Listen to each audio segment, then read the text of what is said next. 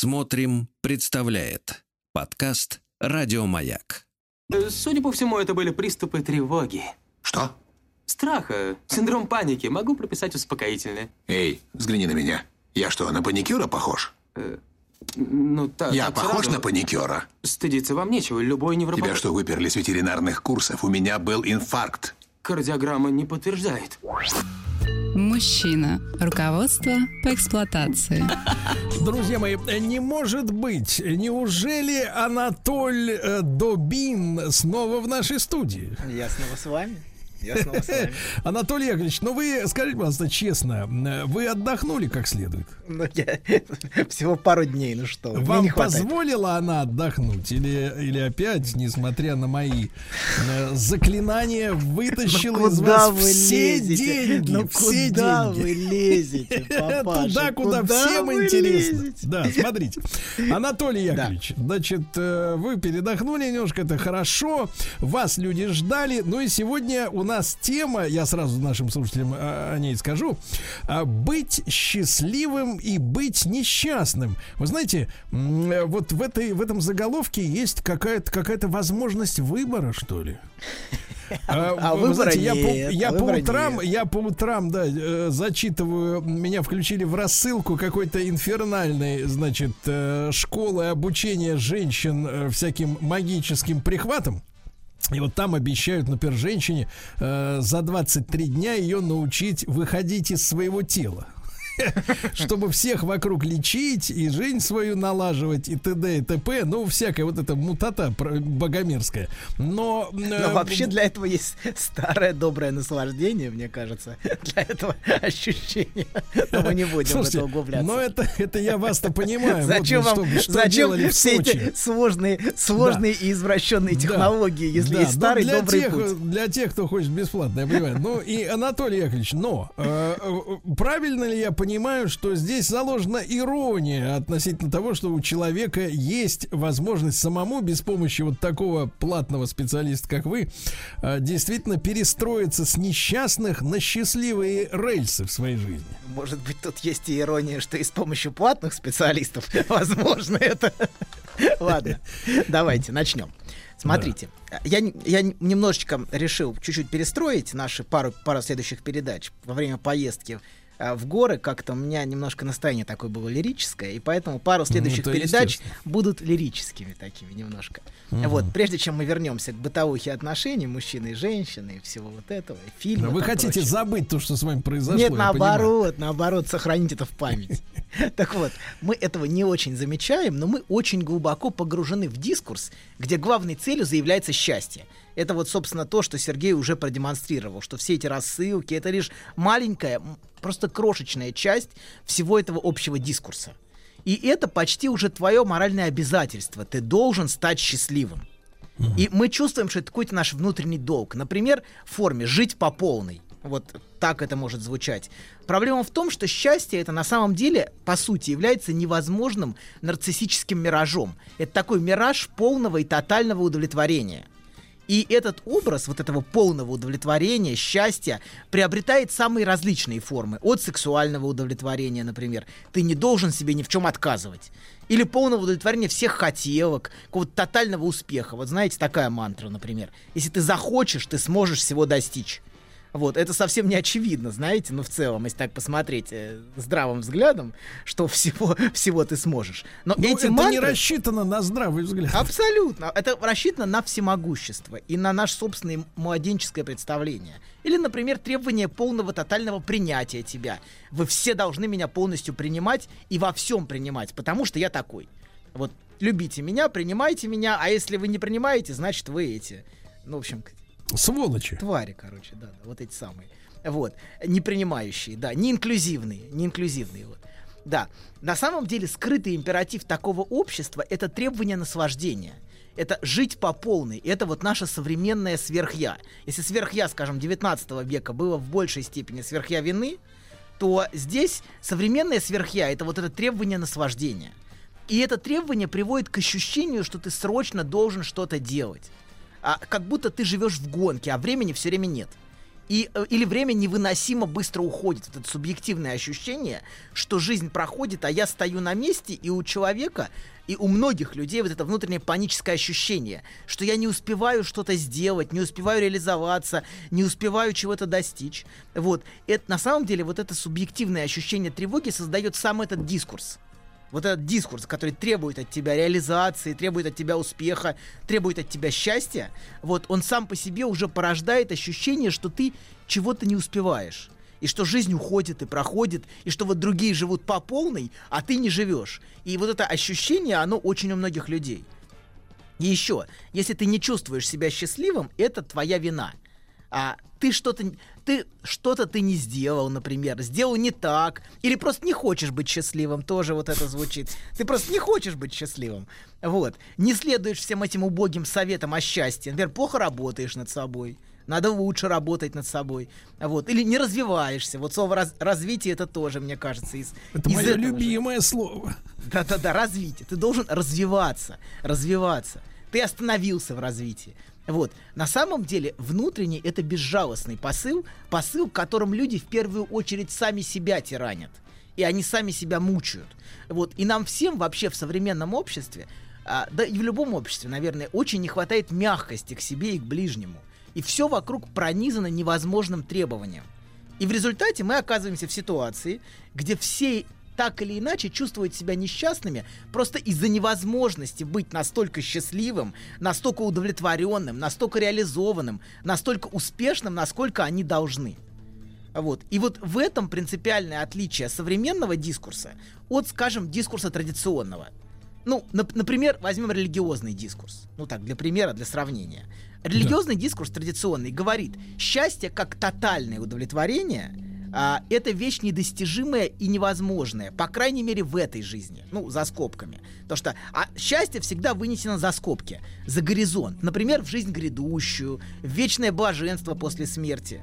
То есть религия размещает такое счастье в перспективе невозможного в этой жизни миража, понимаете, да? То есть в этой жизни Конечно. это не мираж, и поэтому это выносится за скобки этой жизни. Вот, и это и традиционный, вот традиционный посыл, он не соблазняет нас тем, что к этому миражу счастья можно и должно приблизиться здесь сейчас. Счастье в традиционном обществе не рассматривалось как цель которую можно и нужно, и вообще возможно, вот вообще возможно достичь здесь и сейчас, и вообще в этом мире, понимаете? Слушайте, Анатолий Яковлевич, а вы идентифицировали, какая гадина засунула людям в общественное сознание необходимость стремиться как раз к, не, к недостижимому?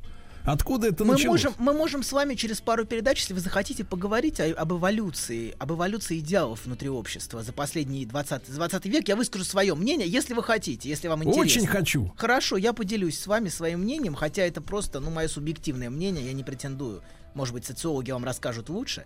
Вот. Ну давайте, смотрите, современное общество, оно наоборот, целиком, в отличие от традиционного, целиком пропитано темой счастья. Причем в самом убогом понимании успеха, признания, денег и разнообразного, ну, разнообразного секса. Это такой убогий суповой набор, очень убогий, если присмотреться, вот, потому что, ну, настолько, чтобы деградировало представление о счастье, оно всегда было какое-то представление о счастье, но чтобы оно превратилось вот в это, это должна была произойти, ну, чрезвычайная деградация внутренняя. Причем вот о счастье, если вы посмотрите, говорят из каждого утюга. И каждый уважающий себя полоумный гуру, он должен указать тебе путь к счастью. Под собственным персональным брендом всегда, конечно же, это бренд. Вот должен быть бренд, и вот под этим брендом ты должен идти к счастью. Вот и обычно, если вы присмотритесь внимательно, это все сводится к простой, просто до идиотизма формуле. Делай, что хочешь, и не делай, чего не хочешь. И вот будет. Ты просто делай, как ты хочешь. Вот. И все будет. И не делай. Если ты не хочешь, не делай. Ну, в принципе, примерно. это относится, относится только к цветному принтеру, на котором печатаешь деньги. Абсолютно, абсолютно. И меня поражает, как легко люди это покупают и убеждают других. Ты обязательно должен сходить на этот тренинг. Он тебе откроет глаза. Твои глаза просто откроются. Все, вот ты все поймешь. При этом все эти концепции достижения счастья, они не понимают, какую роль это счастье играет в нашей психике. Мы сегодня вот об этом поговорим.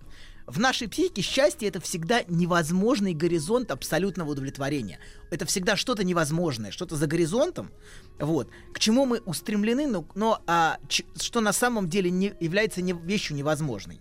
Давайте вам возьмем радикальный пример, я вам приведу, начнем с радикального примера. Обсессивный невротик, вот, о котором мы говорили много и долго, он просто одержим счастьем которое наступит, когда его внутренний господин умрет. Ну, вот он еще подзаработает, и тогда, наконец, отдохнет. Вот еще немножечко я подзаработаю, еще чуть-чуть, и вот еще вот я еще достигну чего-то, и тогда я буду на берегу океана наслаждаться. Или вот когда-нибудь он реализует все свои, ну, скажем, БДСМные фантазии, которых у него обычно вагон и маленькая тележка. Вот. Но прикол в том, что реализовывать ничего из этого в реальности ему вообще не нужно. Вот это самое смешное. Например, он может жевать девушку, коллегу и фантазировать о наслаждении, которое он с ней испытает. Но любое приближение к ней, то есть лю- или любое ее приближение, а, а, приближение к нему, вот, а, и все, тут же мираж рассеивается. Его желание тут же предательски ускользает, и он остается с носом. Понимаете, да? Только она, как бы, только появляется возможность, а уже ничего не хочется. И приближаясь, он обнаруживает, что совсем не желает ее Вы так... что ж про Петрарку сейчас излагаете? Ну, а, смотрите, эти люди, эти люди а, понимали, что эта вещь невозможная, и поэтому, может быть, и выбирали уже покойные объекты, и Данте, и Петрарка, понимаете, да? Вот. А Данте так а, один раз в жизни, насколько я помню, разговаривал, как сейчас, как сейчас помню, разговаривал с Беатриче, да, и тогда, и, собственно, и упал в обморок в, это, в, в этот момент, и все, собственно, он ни разу к ней не приближался. И она всегда была для него скорее идеей, чем э, чем реальным объектом. А для, как, для какого-то телесного удовлетворения. Это, в принципе, ну, это был совершенно другой дискурс. Но это, это отдельный разговор.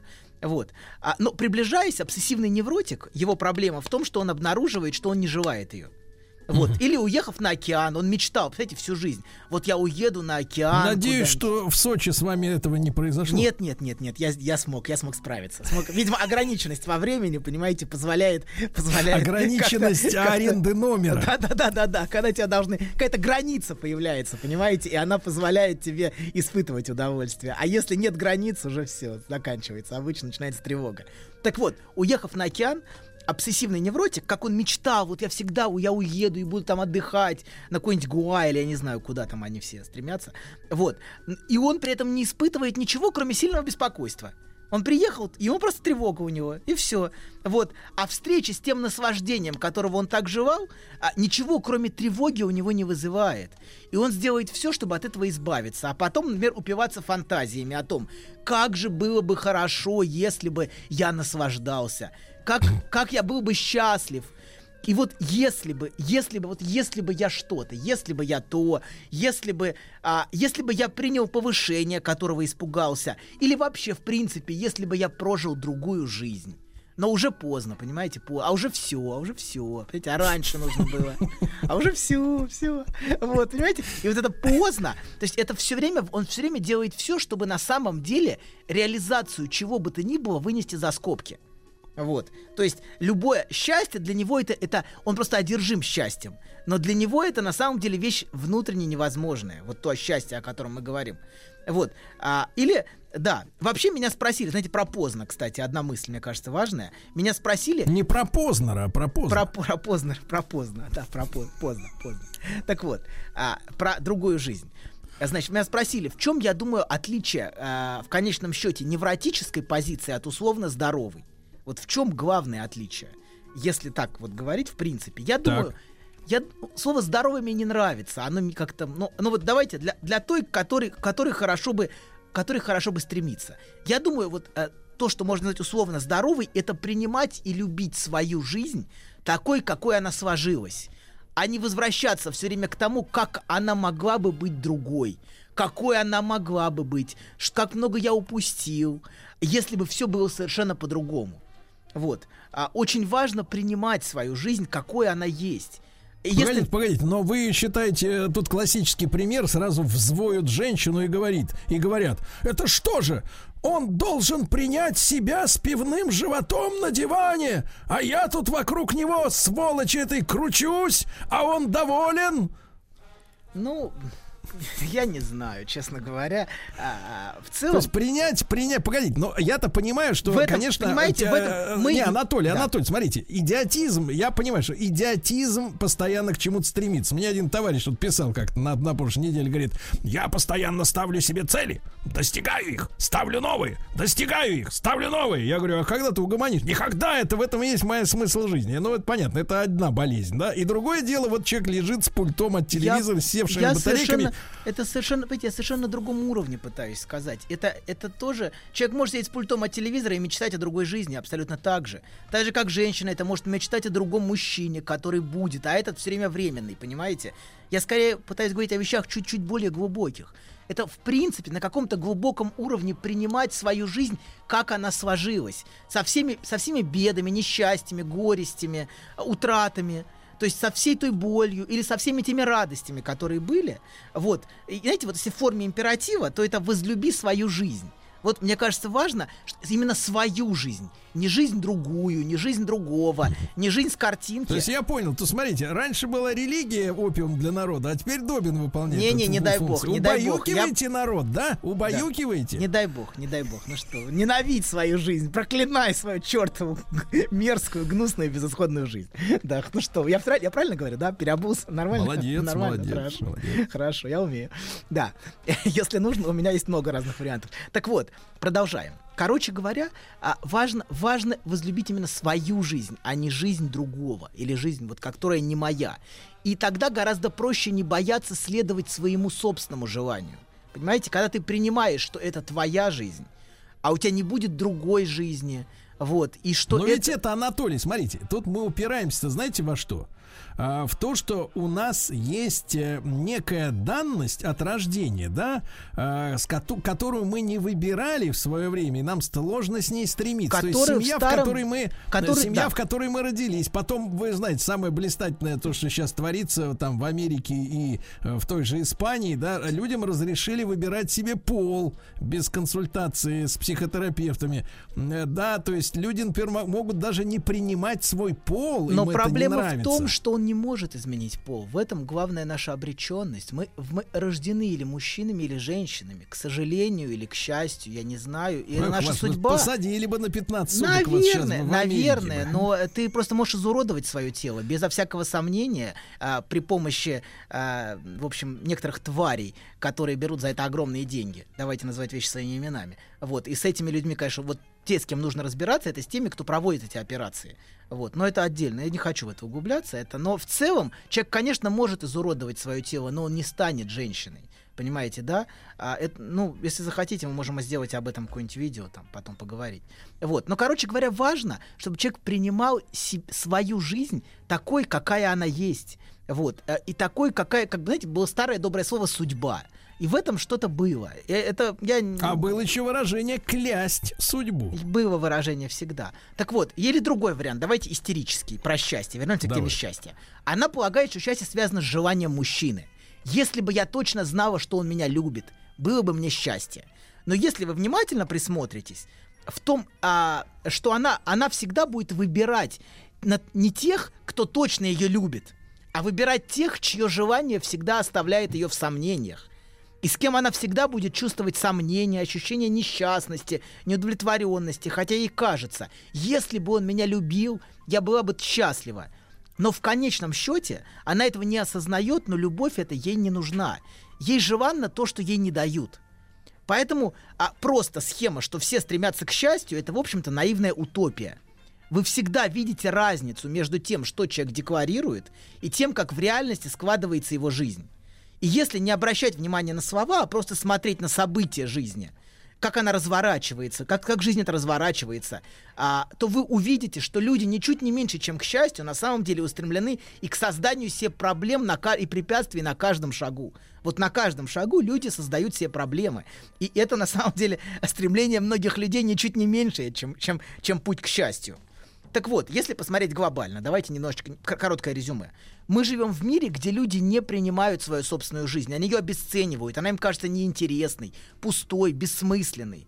Вот, как будто а, должна быть какая-то совершенно другая жизнь, о которой они мечтают, которую им показывают по телевизору, которую им продают в рекламе, которую видят в Инстаграме, или вот в истерическом варианте какая-то прекрасная Ну, любовная мы с вами, история. кстати говоря, Анатолий Яковлевич, все-таки, Да. ну, вы в меньшей степени, а я в большей, я вырос все-таки в счастливое время, потому что Да. единственную другую жизнь, о которой можно было мечтать, именно другую, да, а не та, которая есть вокруг, э, мне показывали в передаче «В мире жи- живу». Да, да, да, абсолютно.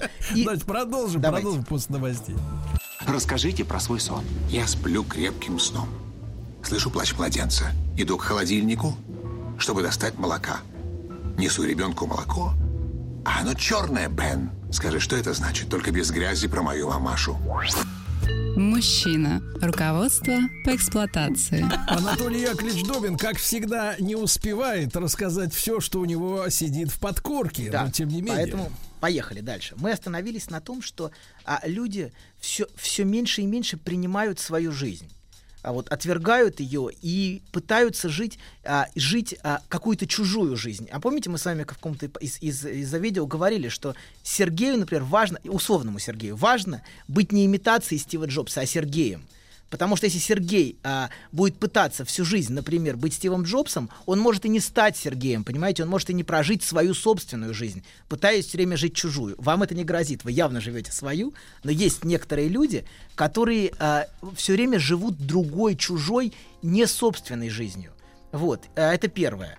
Второе. а, Вы не про актеров МХАТа, нет? нет, нет, нет, нет, нет. Эти могут жить и свою, кстати. Актер может быть великолепным актером и быть именно собой в качестве актера. А он может быть и все время и пытаться изображать кого-то, понимаете, пытаться быть кем-то. И в результате не жить, не прожить свою жизнь, понимаете, да? По сути, жить все время вместо своей жизни имитацией чужой жизни. А самое важное, чтобы эта жизнь была своя. Неважно какая, боль- ну, с, с болями, с радостями, с горечами, но важно принимать то, что случилось на, на твоем пути. Вот. Ты не можешь, ты не можешь э, организовать себе счастливую, успешную, идеальную жизнь.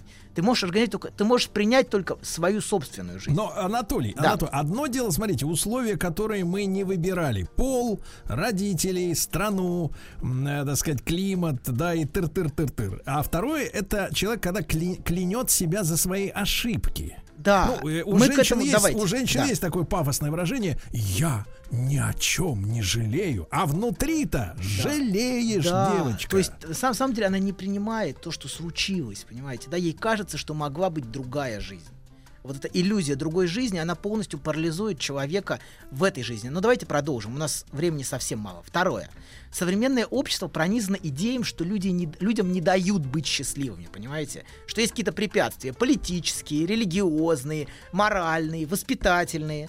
Знаете, вот не дают людям просто. И эта схема, она очень соблазнительна.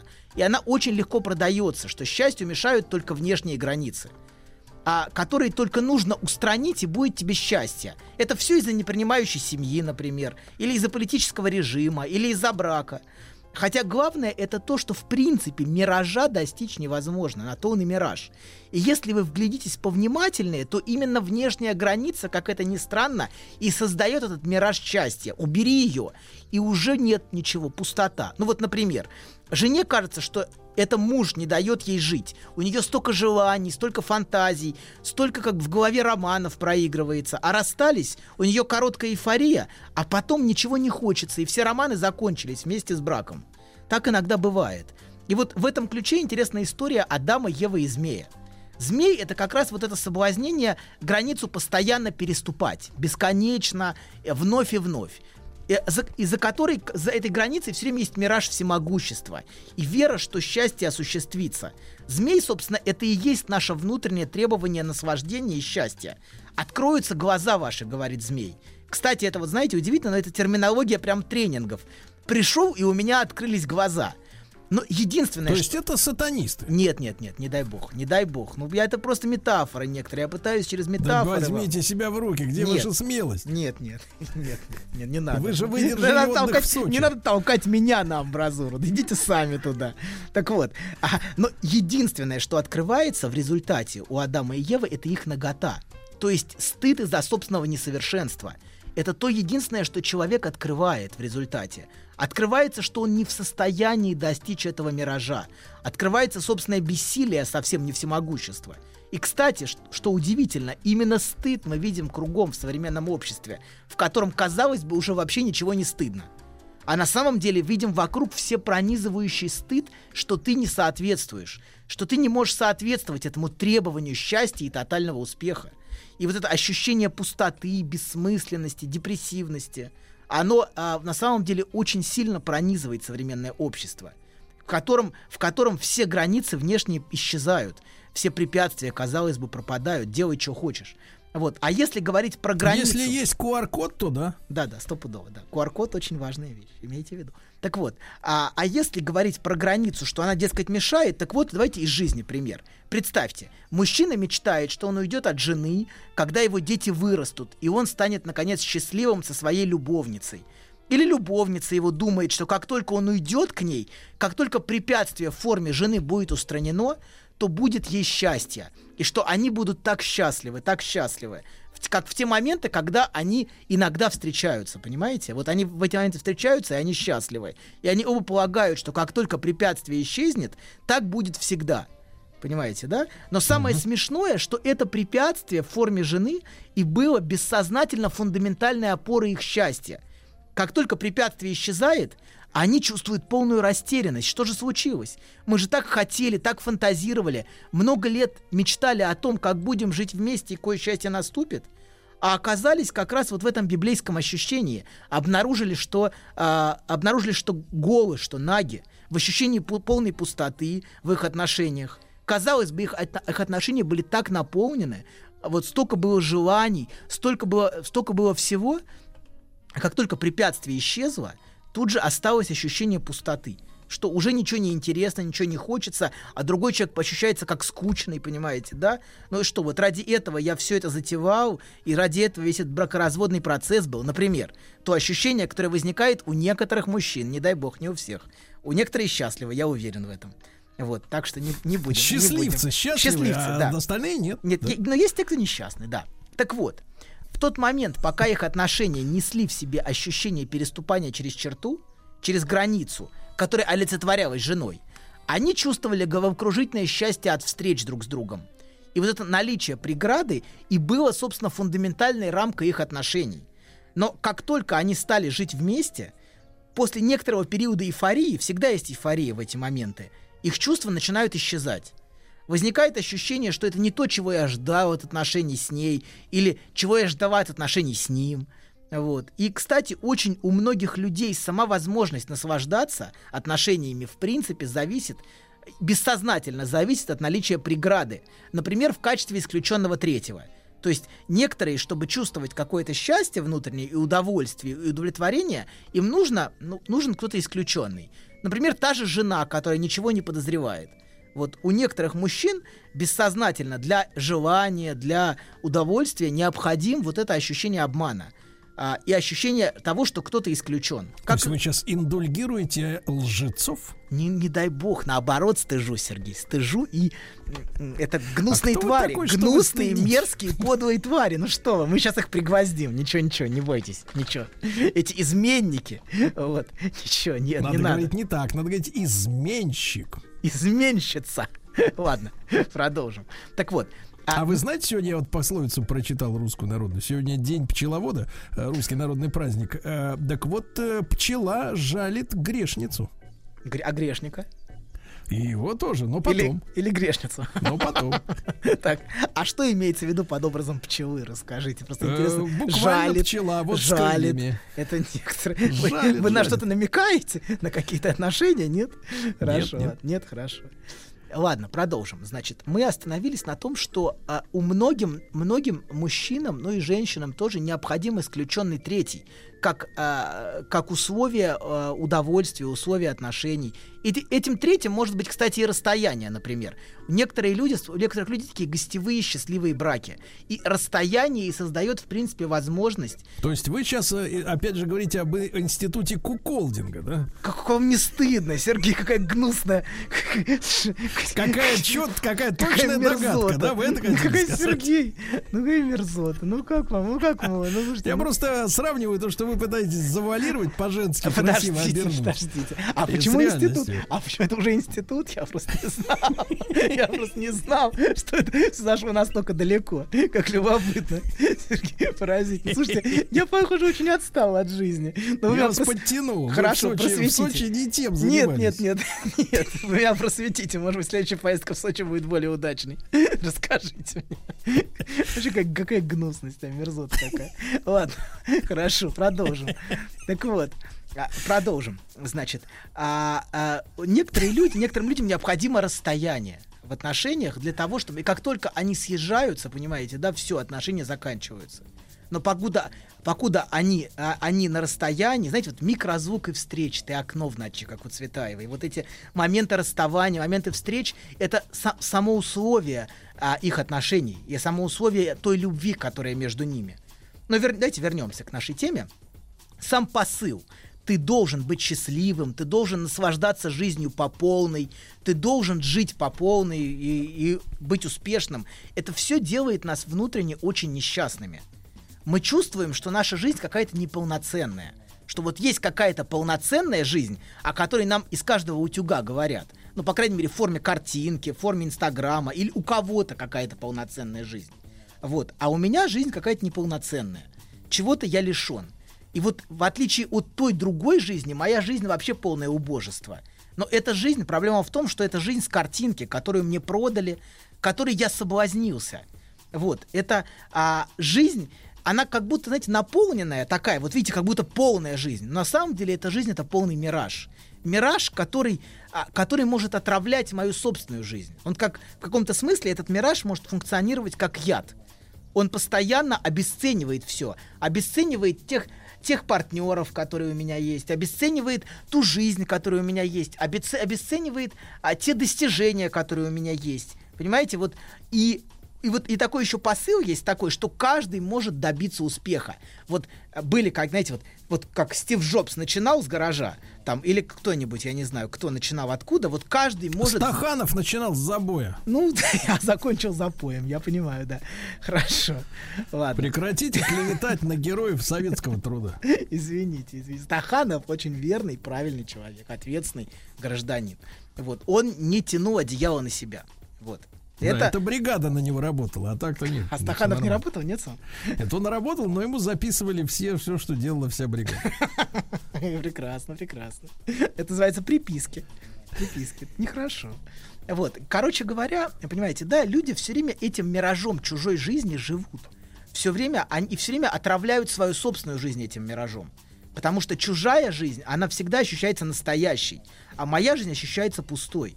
Но вот и главное, мне кажется, это вернуться к своей собственной жизни, увидеть, что именно твоя жизнь, и в ней есть что-то настоящее. И именно на это, это и есть то, на что можно опираться. Потому что все остальное, это, это как болото, в котором на самом деле человек тонет. В попытке жить чужой жизнью, он на самом деле в итоге отравит свою собственную и не сможет прожить свою собственную. А наша собственная жизнь прожить тоже непросто. Это тоже какой-то вызов для нас определенный. Вот Сергею стать Сергеем это определенный вызов. Это тоже совсем не очевидно, что Сергей состоится как Сергей. Не как Стив Джобс, а именно как Сергей. Вы состоялись, но есть другие Сергеи, которые, для которых это определенный вызов. Пожелаем им того же. Да, да, да. Знаешь, забавно, вот выложил тебе все. И вроде как полегчало. Нет, серьезно, будто сбросил тяжесть. Молодец. Я... А вы... Док, спасибо. Мужчина. Руководство по эксплуатации. Друзья мои, итак, Анатолий Яковлевич Добин нам рассказывает о том, что а, надо принять свою собственную жизнь, И как это она есть. огромный челлендж. И это огромный челлендж. Вы знаете, для нас. Анатолий, вас бы не взяли ни в одну партию, мне кажется. вот, Не как э, она есть, понимаете, да, а какое, а своя это что-то гораздо более настоящее, понимаете, да, это не мужчина, ну это, это длинный разговор, мужчина с пивом, который не реализует свою жизнь, он тоже ее пропускает, понимаете, да, он лежит, и он, он не пытается быть собой, понимаете, и быть, с- жить своей жизнью. Но давайте вот этот вопросик есть один. Что я думаю про современную педагогику, которая вот декларируется, декларируется, что а, главная цель это счастье ребенка. Вот знаете, с- То есть есть вы опять под Вадика копаете? Нет, не дай бог, не дай бог. Это нет, нет, это это про других, про других. Так вот, когда родитель говорит, что единственное, что ему важно, например, чтоб, а, чтобы ребенок был счастлив. Мы же часто это слышим. Вот эту, эту тему, что мне очень важно, чтобы ребенок был счастлив, и это единственная цель. Вообще это звучит прекрасно, правда? Это звучит на ура, это великолепно. Это прекрасно продается. Это продается, в конце концов. Да, и я сейчас расплачусь просто от одной мысли о том, что ребенок будет счастлив, понимаете? Да, у меня слезы уже наворачиваются. Ну, вы спросите меня, что же, я разве не хочу, чтобы дети были счастливыми, знаете, да, тут же. Но, во-первых, знаете, вся эта педагогика напоминает анекдот про мышей, которым мудрый Филин сказал, что им для счастья нужно стать ежами. Вот. И в ответ на резонный вопрос мышей «как?», он им говорит, я не тактик, я стратег. Вот. Так и во всех этих педагогических рассуждениях всегда в итоге не совсем понятно, что такое счастье и как же в итоге стать счастливым. И второе, смотрите, самое главное, а, родители часто перекладывают на детей то, чего не смогли сделать в своей собственной жизни. Счастье вообще это невозможная задача. В своей глубине человек находится, в общем-то, в очень трагической позиции – он лишен возможности того абсолютного удовлетворения, которое именуется счастьем. И оно существует лишь как мираж, как желанная картинка, но в жизни это реализовать невозможно.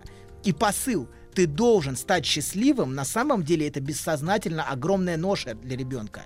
Гораздо более тяжелая и гораздо более депрессивная, чем а, ты просто должен а, и то или должен это. Понимаете, когда ребенок говорит, что он должен это или должен то, это что-то выполнимое. А когда тебе говорят, ты должен стать счастливым, ну, э, это не транслируется так, понимаете, да, но бессознательный посыл именно такой, то это, это в общем-то, вещь очень депрессивная.